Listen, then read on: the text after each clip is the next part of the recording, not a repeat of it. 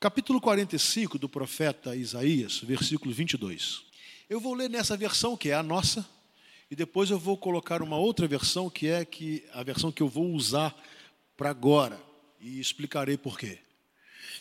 Capítulo 45, versículo 22 diz assim: Voltem-se para mim e sejam salvos todos vocês, confins da terra, pois eu sou Deus e não há nenhum outro. Agora, por favor, Maico, coloque para a gente aí a versão da Almeida, século 21, que eu quero usar essa versão, e essa será a versão que eu vou usar aqui para a exposição. E eu gostaria que nós lêssemos juntos. Vamos lá? Leamos. Olhai para mim e sereis salvos, vós, todos os confins da terra, porque eu sou o seu Deus e não há outro. Amém? Eu quero refletir sobre isso. Olhai e vivei. Eu quero refletir sobre esta palavra de Deus proferida por intermédio do profeta Isaías. Olhai para mim e sereis salvos, vós, todos os confins da terra, porque eu sou Deus e não há outro. Esta é uma palavra tremenda, profunda, que está no contexto de um livro profético, logo no Velho Testamento, mas um profeta messiânico, que foi Isaías, que teve no seu ministério a intenção de não só falar ao povo daquela época, pode deixar o texto lá, por favor, tá? Não só falar ao povo daquela época, como pré-anunciar a vinda do Messias e, naturalmente, todo o ministério e tudo aquilo que o Messias iria fazer. Então ele recebe de Deus uma mensagem e transmite ao povo como um imperativo: olhai para mim, olhai para mim, olhai para mim. E eu quero pensar com você em alguns aspectos nesse único versículo. A primeira coisa que eu quero pensar com você nesse versículo é que aqui há uma afirmação: há um só Deus. Ele diz assim: porque eu sou Deus e não há outro. Então nós partiremos do princípio que, de que existe um só Deus. E esse Deus afirma categoricamente não existir um outro igual a ele, um outro que se assemelhe, que se compare. Eu sou, porque eu sou Deus e não há outro. Então, essa é a primeira coisa que eu quero que você guarde para a nossa reflexão. O segundo detalhe que eu gostaria que você guardasse para refletir é que a mensagem de Deus é para toda a terra. Olha o que o texto diz: Vós, todos os confins da terra. Então, é a mensagem de que todos devem olhar para Deus, todas as nações, todos os povos, de todos os cantos, de todas as culturas, de todos os continentes, de todas as eras, não, não há diferença. E a segunda o segundo detalhe eu gostaria que você guardasse para a sua reflexão é que para ser salvo, você tem que olhar para ele. Por isso o texto começa assim: olhai para mim, e sereis salvos. Eu vou repetir. Em primeiro lugar, eu quero que você guarde que há um só Deus, não existe outro. Segundo, eu quero que você mentalize que esta mensagem não é para os ocidentais apenas, para os orientais apenas, para os ricos ou para os pobres, é uma mensagem para toda a terra, todos os confins da terra. E por último, eu gostaria que você guardasse que para ser salvo, você precisa olhar para Ele. Para Ele quem? Para o Deus que é único. É um esboçozinho muito simples. É uma, uma, uma, é uma forma de secar esse versículo de maneira tranquila, de, maneira simples. Olhai para mim e sereis salvos, vós, todos os confins da terra, porque eu sou Deus e não há outro. Agora, se Deus faz essa afirmação, de que Ele é Deus, e de que Ele é o único Deus, e que não há um outro Deus, é porque Deus sabia que na mente humana existia a presença ou a compreensão da existência de falsos deuses. Porque se há um só Deus, qualquer outro Deus que eu coloque na minha mente, na minha imaginação, ou como objeto da minha devoção, é Deus falso. Eu não estou falando novidade. Eu estou só lendo aquilo que Deus disse por intermédio de Isaías. Se há um só Deus, e se ele se preocupa em alertar o povo sobre a existência de um só Deus, e que ele é Deus, é porque Deus sabia que falsos deuses haviam sido criados pela mente humana, levantados, e de uma certa forma, forma, esses deuses estavam fazendo a cabeça do povo, estavam sendo objeto de, de adoração, de devoção, eles estavam, eles estavam é, recebendo os sacrifícios, eles recebiam as orações, e as pessoas criam nos seus deuses, criados pela mente humana. Mas a afirmação de Deus é esta: Eu sou Deus, e não há outro. Quero dar a você um exemplo bíblico muito interessante, muito, é, muito profundo, muito importante, porque a palavra de Deus, lá no livro, no primeiro livro dos Reis, no capítulo 18, vai nos falar sobre um Deus com letra minúscula, naturalmente. Um Deus com letra minúscula que havia sido adorado, que era objeto de confiança, e houve uma grande, um grande teste quando o profeta Elias vai a Acabe e ele propõe uma, um teste de fé contra os 450 profetas de Baal e os 400 profetas de Azerá, deuses. E eu estou falando deuses entre aspas, eu estou falando dos falsos deuses, dos deuses criados pelos homens. E aí há uma, uma proposta de que todas as pessoas que confiavam nesses deuses, Baal e Azerá, que eles iriam clamar ao Senhor, eles montaram o holocausto no Monte Carmelo e eles iam clamar ao Senhor para que caísse fogo do Senhor, para que queimasse completamente o holocausto, para que, para que os deuses deles, se fossem verdadeiros, se mostrassem é, reais e poderosos. O texto vai contar que eles clamaram ao Senhor muitas e muitas e muitas e muitas vezes e nada acontecia, a ponto de Elias falar para eles assim: gritem mais alto, talvez o Deus de vocês esteja surdo, gritem mais alto, clamem com maior força que vocês tiverem, para ver se o Deus de vocês irá ouvir. Depois de muitas tentativas, então Elias prepara o holocausto e agora ele vai clamar ao Deus que ele cria, ao Deus verdadeiro.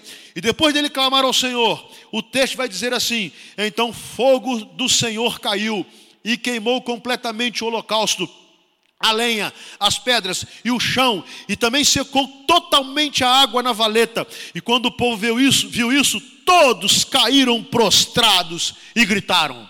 Preste atenção. O Senhor é Deus. O Senhor é Deus. O Senhor é Deus. Amém? Há um só Deus. É impressionante quando nós vamos estudar a história do, da, da, do exercício é, do ministério de Sansão como juiz.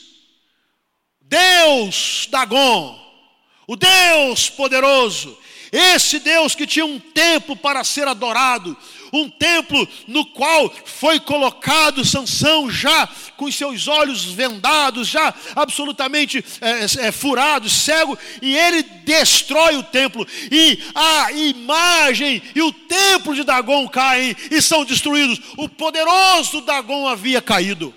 É impressionante quando nós estudamos a história de Sadraque, Mesaque e Abidinego, quando Nabucodonosor manda construir uma estátua imensa para ser adorada. E logo depois nós podemos observar Nabucodonosor caindo na miséria, na desgraça. Aquele Deus não pôde lhe ajudar. Quando nós vamos ao Novo Testamento e nós encontramos o apóstolo Paulo na cidade de Éfeso e ele estava pregando contra todo tipo de devoção a qualquer Deus e ele começou a causar revolta naqueles que eram devotos da deusa Diana ou a Ártemis e eles gritavam: Grande é a deusa dos Efésios, grande é a Diana dos Efésios, grande é a Ártemis dos Efésios. Quando Domiciano mandou colocar a sua, fazer uma, uma estátua sua e colocar em todas as cidades do Império Romano, ele dizia que só havia um Deus e esse Deus era César. E eu pergunto aos senhores: onde estão esses deuses?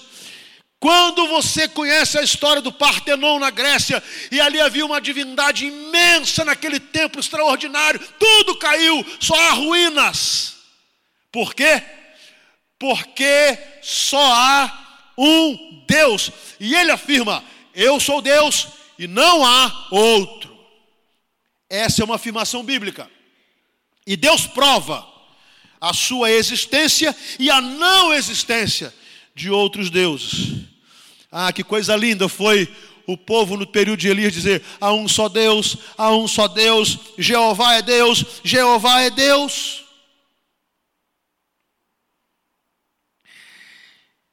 A pergunta é: quem é o seu falso Deus? Quem é o seu falso Deus? Eu sei que não é Baal. Eu sei que não é Azerá. Eu sei que não é Dagon. Eu sei que não é Diana dos Efésios. Eu sei que não é César. Eu sei que não são os deuses do panteão grego e romano. Quem é o seu Deus? Vou descrever alguns falsos deuses da nossa época, perguntando a você e, obviamente, a mim também. O seu Deus é o dinheiro, o seu Deus é o poder, o seu Deus é a fama, o seu Deus são as ideologias, o seu Deus é o seu corpo, o seu Deus é o prazer, o seu Deus é a sua religião. Eu estou nomeando aqui falsos deuses, conhecidos de todos nós. Nós conhecemos adoradores de todos esses falsos deuses, e talvez nós sejamos um deles. Talvez o nosso Deus seja o dinheiro, embora digamos que não, mas nós vivemos para Ele, para ter, para ter, para Ele, para Ele, para Ele, a nossa vida é para Ele, nós criamos inimizades por causa dEle, nós criamos é, é, infelicidade no casamento por causa dEle, nós temos inimizade com os nossos filhos ou com os nossos pais por causa dEle, nós perdemos amigos por causa dEle, nós perdemos o sono por causa dEle, nós perdemos a paz por causa dEle, então Ele é nosso Deus. O seu Deus é o poder. É impressionante quanta gente poderia ter o seu bom nome é, respeitado durante toda a vida por ter feito coisas importantes para a sociedade. Mas aí, o poder, o poder, a sede do poder, o desejo de dominar, o desejo de, de eternizar o seu nome, fez com que tudo viesse por água abaixo. Pessoas assim têm na busca do poder o seu Deus. Quantos procuram nas, na fama, nas ideologias, e você pode colocar aí que qualquer tipo de ideologia, as ideologias políticas, as ideologias filosóficas, não importa, você pode colocar na sua, na sua mente, você sabe, mas quantos fazem do seu Deus pensamentos de homens, homens, conceitos de homens, definição de homens, práticas de homens, e colocam em tudo isso a sua crença, a sua fé e a sua devoção. Quem é o seu Deus? O seu falso Deus. O Deus desse tempo é o nosso corpo. Não há nenhum problema em cuidar do corpo. Aliás, todo mundo deve fazer isso, porque a Bíblia diz que o nosso corpo é templo do Espírito Santo, deve ser bem cuidado. Nós devemos cuidar da nossa saúde, nós devemos cuidar da nossa boa forma física, nós devemos ser mordomos do nosso bom corpo, nós devemos nos alimentar bem, nós devemos procurar um médico quando eh, estamos enfermos ou também por prevenção, nós devemos fazer exercício. Tudo isso é absolutamente salutar. Deus nos deu esse corpo. Agora, nós vivemos também um tempo na idolatria do corpo. E há pessoas que a única coisa que faz sentido para elas é cuidar do corpo, cuidar do corpo, cuidar do corpo. Às vezes esquece do esposo, esquece da esposa, esquece dos pais, esquece dos filhos, esquece do trabalho, esquece do estudo, esquece de alimentar a mente, esquece de, de ter é, saúde financeira, esquece de tudo, porque parece que moldou um corpo e começou a idolatrá-lo. Está assim de gente assim. Quem é o seu Deus? O seu falso Deus. Há um outro Deus tem tomado o coração de muita gente, a devoção de muita gente, o Deus prazer, ou seja, dar à sua vida todo o prazer que os seus desejos é, peçam, mesmo que sejam desejos pecaminosos. Então eu dedico a minha vida ao prazer e o que importa, na verdade, é satisfazer os meus desejos. Então eu não tenho compromisso com Deus, eu não tenho compromisso com a moral, eu não tenho compromisso com a ética, eu não tenho compromisso de fidelidade com a minha esposa, eu não tenho compromisso de fidelidade com o meu esposo, eu não honro os meus filhos e eu, como filho, não honro os meus pais, porque o que importa é esse hedonismo de satisfazer os meus desejos e eu coloco na busca do prazer o meu Deus e me ajoelho diante dele e não abro mão de cultuá-lo, embora muitas vezes não reconheça isso. Por incrível que pareça, há um outro Deus, a religião.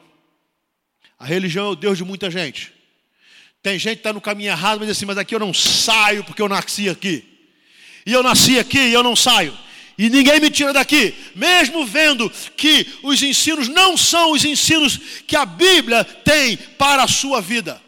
Há outros que pensam que o simples fato de ser de um segmento religioso, seja qual for, inclusive esse o nosso, por si só, resolve o seu problema com Deus.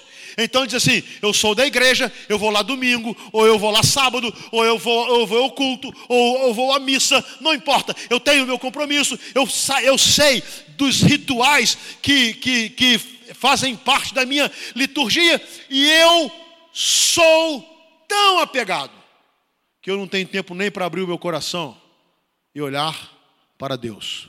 Então a minha religião é meu Deus. Por que, que se mata tanto em nome de religião? Por que existe na história tanta guerra religiosa? Porque as pessoas são fiéis a Deus? Não. O nosso Deus é um Deus de paz. O nosso Deus é um Deus de harmonia. O nosso Deus é o um Deus de tranquilidade. As pessoas se matam por causa de religião porque tem na religião o seu Deus, agora, o seu falso Deus. Talvez todos nós deveríamos voltar ao tempo do profeta Elias e dizer com o povo de Israel: só o Senhor é Deus, só o Senhor é Deus, só o Senhor é Deus. Agora, se Ele é Deus, e se Ele está sobre toda a terra, é óbvio que ele deve ser adorado por toda a terra. E por isso que a mensagem do evangelho ela é universal. Alguns dizem assim: não, não, você não deve pregar o evangelho para um, um outro, uma outra cultura porque a outra cultura tem o seu próprio Deus. Você não deve pregar o evangelho é, na África, você não deve pregar o evangelho na Oceania, ou você não deve pregar o evangelho aqui ou acolá, ou você não deve pregar o evangelho nas tribos indígenas, porque cada um tem a sua cultura, cada um tem o seu Deus, mas a Bíblia diz que isso não é verdade. Olha o que Deus fala: Eu sou Deus e não há outro. E é impressionante. Esta mensagem é para todos os confins da terra. Em outras versões, assim, todos os limites da terra. Então não importa, de norte a sul, de leste a oeste, nos quatro cantos da terra, Ele é Deus, Ele é Deus, Ele é Deus, porque foi Ele quem criou os céus e a terra. e eu volto a sua mente para, capítulo, para o capítulo 1 do livro de Gênesis, versículo 1, que diz assim: o que ele diz? No princípio, criou Deus. Vocês não sabem, não? Se você não sabe Gênesis 1, pode ir embora. Vamos todo mundo embora, acabou o culto, vamos embora para casa. O que, que diz lá? No princípio, criou Deus os céus e a terra.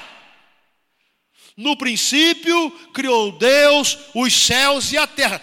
Esse Deus, que no princípio criou todas as coisas, Ele é o Deus de toda a terra, não há outro, e Ele deve ser adorado e buscado por todos, em todos os limites, até os confins da terra, em todo canto. Então a mensagem do Evangelho, a mensagem do Senhor Deus, ela é universal para todos os povos, para todas as culturas. E é por isso que você vai ler lá em capítulo, no capítulo 7 de Apocalipse, que João tem uma visão. Ele disse: Eu vi uma multidão, uma multidão que não se podia contar. E olha que coisa linda: de todas as tribos, povos, nações e línguas. Olha a, a, a exatidão da afirmação de João, vendo essas pessoas diante do trono de Cristo, e a mensagem do profeta Isaías, 700 anos antes de Jesus, dizendo: Olhai para mim e sereis salvos, vós, todos os confins da terra, porque eu sou Deus e não há outro. Olha que coisa maravilhosa é a palavra de Deus. Eu não sei se você já prestou atenção nessa afirmação, mas Deus quer que você olhe para Ele. Deus quer que você olhe para Ele. Deus quer que pessoas de todo canto, de todo lugar, que as pessoas olhem para Ele. Deus tem uma mensagem para toda a terra. Deus é único. Agora é impressionante que nós podemos pensar assim, mas como é que eu posso olhar para Deus? Eu não tenho um objeto ou alguma imagem que está ali, Deus é assim. Eu não tenho. Como é que o povo de Israel poderia entender essa concepção se todos os povos ao redor tinham os seus deuses? Dagon, Baal, Azerá, Diana e todos os outros. Que coisa maravilhosa eu quero dizer como é que você pode olhar para Deus. E como é maravilhoso poder olhar para Deus, porque Deus se revelou a nós. Deus se revelou a nós. O Evangelho de João vai nos dizer de uma forma muito maravilhosa, muito linda assim. O Verbo se fez carne e habitou entre nós. E nós vimos a sua glória, como a glória do unigênito do Pai. Agora, como é que começa o Evangelho de João? O Evangelho, não estou falando de Gênesis, começa assim: no princípio era o Verbo, o Verbo estava com Deus e o Verbo era Deus. O que João está falando é o seguinte: esse Deus que eu estou apresentando a vocês é o mesmo que está lá em Gênesis capítulo 1. No princípio criou Deus os céus e a terra. E esse Deus que eu estou apresentando a vocês, ele se fez carne, tornou-se visível. Que coisa maravilhosa! Visível. Todos puderam vê-lo. Agora concretiza-se o imperativo de Isaías: olhai para mim. Olhai para mim, olhai para mim. Todos agora poderiam olhar para Deus na face de Jesus Cristo. Deus se fez carne, Deus tornou-se homem, Deus tornou-se visível, Ele habitou entre nós. E é impressionante como a palavra de Deus vai nos mostrar coisas maravilhosas. O próprio Evangelho de João, no capítulo 1, versículo 29, João Batista andando e seus discípulos lhe seguindo, e Jesus está ali Jesus está ali e ele para, chama os seus discípulos, aponta para Jesus e diz assim: Eis o Cordeiro de Deus que tira o pecado do mundo. Talvez João Batista pudesse dizer assim: olhai para ele, olhai para ele, olhai para ele, e vocês serão salvos. A palavra vai nos dizer mais ainda, de maneira maravilhosa, de maneira tremenda. No grande na grande mensagem de João, no capítulo 3, quando nós encontramos lá no versículo 17, você sabe de qual, porque Deus amou o mundo de tal maneira, que deu o seu Filho unigênito para que todo mundo, todo aquele que nele crê não pereça, mas tenha vida eterna. Eu quero que você pense nos versículos anteriores, especialmente no versículo 14 e logo depois o 15. Vai dizer assim: E como Moisés levantou a serpente no deserto, assim importa que o filho do homem seja levantado, para que todo aquele que nele crê tenha a vida eterna. Deixa eu contar a história. O povo de Israel estava na rebeldia da peregrinação cometendo pecados, cometendo pecados de idolatria, cometendo pecados de imoralidade sexual, e Deus mandou então serpentes, as serpentes venenosas começaram a picar os israelitas, e todos aqueles que eram picados por veneno mortal morriam, e começou a haver uma mortandade.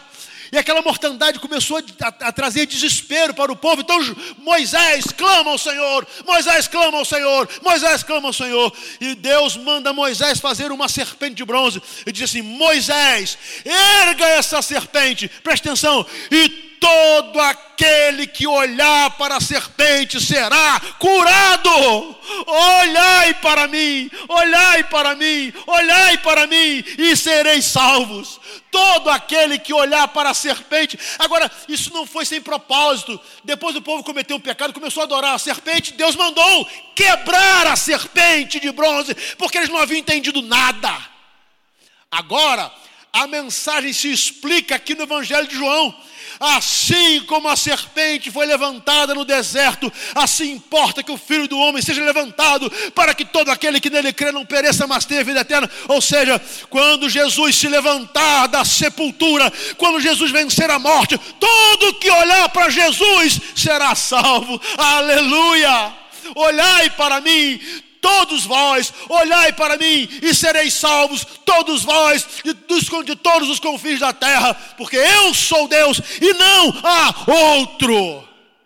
Que coisa tremenda esta mensagem. Logo, olhar para Jesus, olhar para Jesus é olhar para Deus. Olhar para Jesus é olhar para o único Deus. Olhar para Jesus é olhar para aquele que pode sarar o veneno mortal do pecado que mata, que destrói, que nos condena, que nos envia para longe de Deus eternamente. Todo aquele que olha para Jesus é salvo. É impressionante a palavra do Senhor. Mas mais, ainda no Evangelho de João, no capítulo 12, versículo 32, Jesus fala: Mas eu, quando for levantado da terra, atrairei todos a mim. Ou seja, todos irão olhar para mim. Olhar para mim. Olhar para mim. Quem é o seu Deus? Para quem você tem olhado? Em quem você tem colocado a sua esperança? Os seus sonhos? As suas realizações? Para quem você tem olhado? Você tem olhado para você? Para ser salvo? Você tem olhado para as suas boas ações? Você tem olhado para o seu esforço pessoal, eu vou lhe dizer, isso não é suficiente. Você tem olhado para a sabedoria humana, e você olha todos os sábios do mundo, e você olha para eles, e olha para eles, e tenta imitá-los, e crê em tudo que eles falam como se tudo fosse verdade absoluta.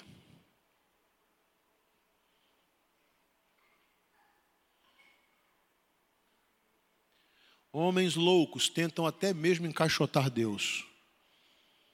Colocam Deus dentro de uma caixa e começam a tentar, tentar defini-lo. E muita gente vai atrás. Até aqueles que dizem que Deus não existe. Ele está afirmando: eu sou Deus e não há outro. E tantos dizem: ele não existe. Guarde bem para aqueles que afirmam isso, há uma resposta no capítulo 14, versículo 1 do livro de Salmos. E disse o louco no seu coração: Deus não existe. Para quem você está olhando? Você está olhando para sua esposa e para o seu esposo, fazendo dele ou dela o seu Deus? Você está olhando para os seus filhos e faz deles o seu Deus? Você está olhando para o seu dinheiro e faz dele o seu Deus? Você está olhando para a sua casa, para o seu carro e você faz disso o seu Deus? Você está olhando para a, sua vida profissional e, e é devoto como se a sua profissão fosse o seu Deus? É isso? Olhai para mim e sereis salvos, vós, todos os confins da terra, porque eu sou Deus e não há outro. Eu quero terminar.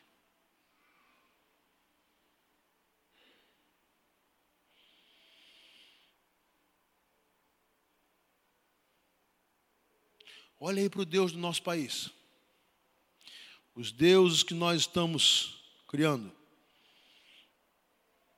a nossa fé, a nossa devoção, gente brigando.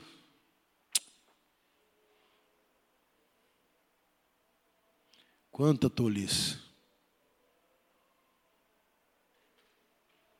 Quem é o seu Deus? A resposta você vai encontrar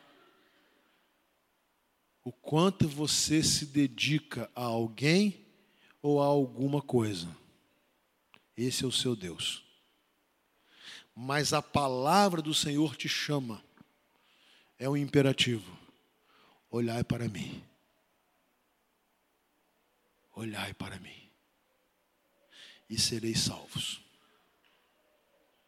Há uma, uma mensagem musical do nosso cantor cristão que é um hino de número 195, ele vai dizer assim, e muitos conhecem, outros não, mas ele diz assim, no seu na sua mensagem rica, terás vida em olhar para Jesus Salvador. Ele diz: Vida eterna eu te dou. Pois então, pecador, considera esse amor. Vê Jesus que na cruz expirou. O estribilho vai falar assim: vê, vê, viverás, terás vida em olhar para Jesus Salvador. Ele diz: vida em mim acharás. Agora toma essa mensagem e joga para o texto: olhai para mim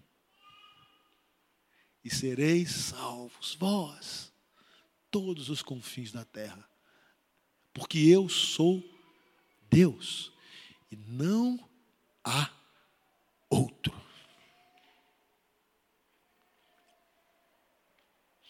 Não sei, mas talvez seja a sua hora de jogar os seus falsos deuses fora.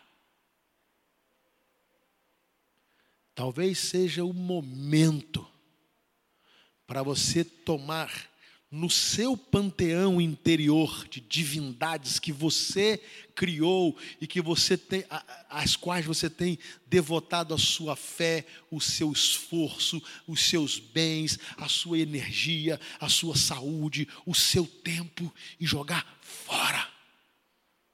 Fora. e olhar para Jesus. Porque quem olha para Jesus tem vida. Quem olha para Jesus é curado do veneno mortal do pecado. Quem olha para Jesus recebe a salvação. Quem olha para Jesus é curado, porque olha para o único Deus. Olhai para mim e sereis salvos, vós, todos os confins da terra, porque eu sou Deus e não há outro. Eliezer, nós podemos cantar esse hino? Vamos adorar a Deus? Vem cá, Jocenira. Muita gente conhece, quem não conhece aprende agora, mas eu quero cantar essa mensagem, apenas três estrofes delas, mas ela diz assim: terás vida em olhar para Jesus Salvador. Ele diz: vida em mim acharás. Olhar, colocar os seus olhos, direcionar os seus olhos para aquele que morreu por você, direcionar os seus olhos para a cruz, direcionar os seus olhos para aquele que tornou-se carne para que nós pudéssemos ver Deus, para que Deus tornasse visível a nós, para que Deus andasse na terra, para que Deus se manifestasse na terra, para que Deus pudesse mostrar as obras de Deus entre os homens, para que ninguém pudesse dizer assim: não, eu não posso ver Deus, eu não posso ver Deus, eu não posso ver Deus, eu não posso ver Deus, então eu começo a olhar para os meus deuses. Que coisa maravilhosa é saber que Deus se revelou, Deus se revelou a nós, Deus se revelou para nos salvar. Então, você tem uma boa memória? Eu comecei essa reflexão dizendo o seguinte: primeiro, a primeira coisa que pedi que você guardasse, só há um Deus. Não foi isso?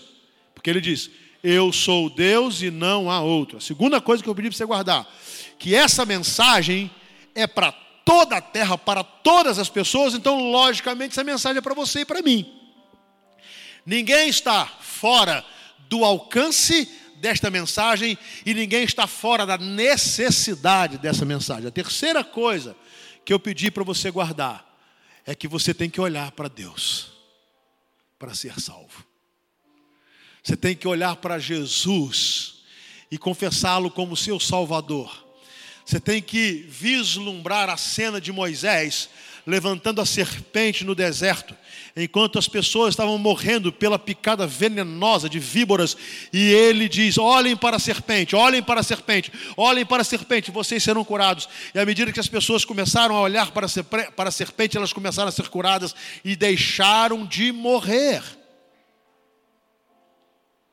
Aí João vai descrever o que Jesus falou.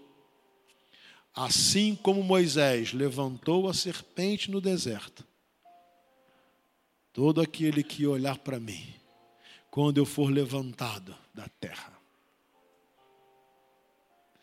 Quando você olha para Deus, quando você olha para Jesus, você recebe o cumprimento da profecia de Isaías 45, 22. Olhai para mim e sereis salvos. Amém?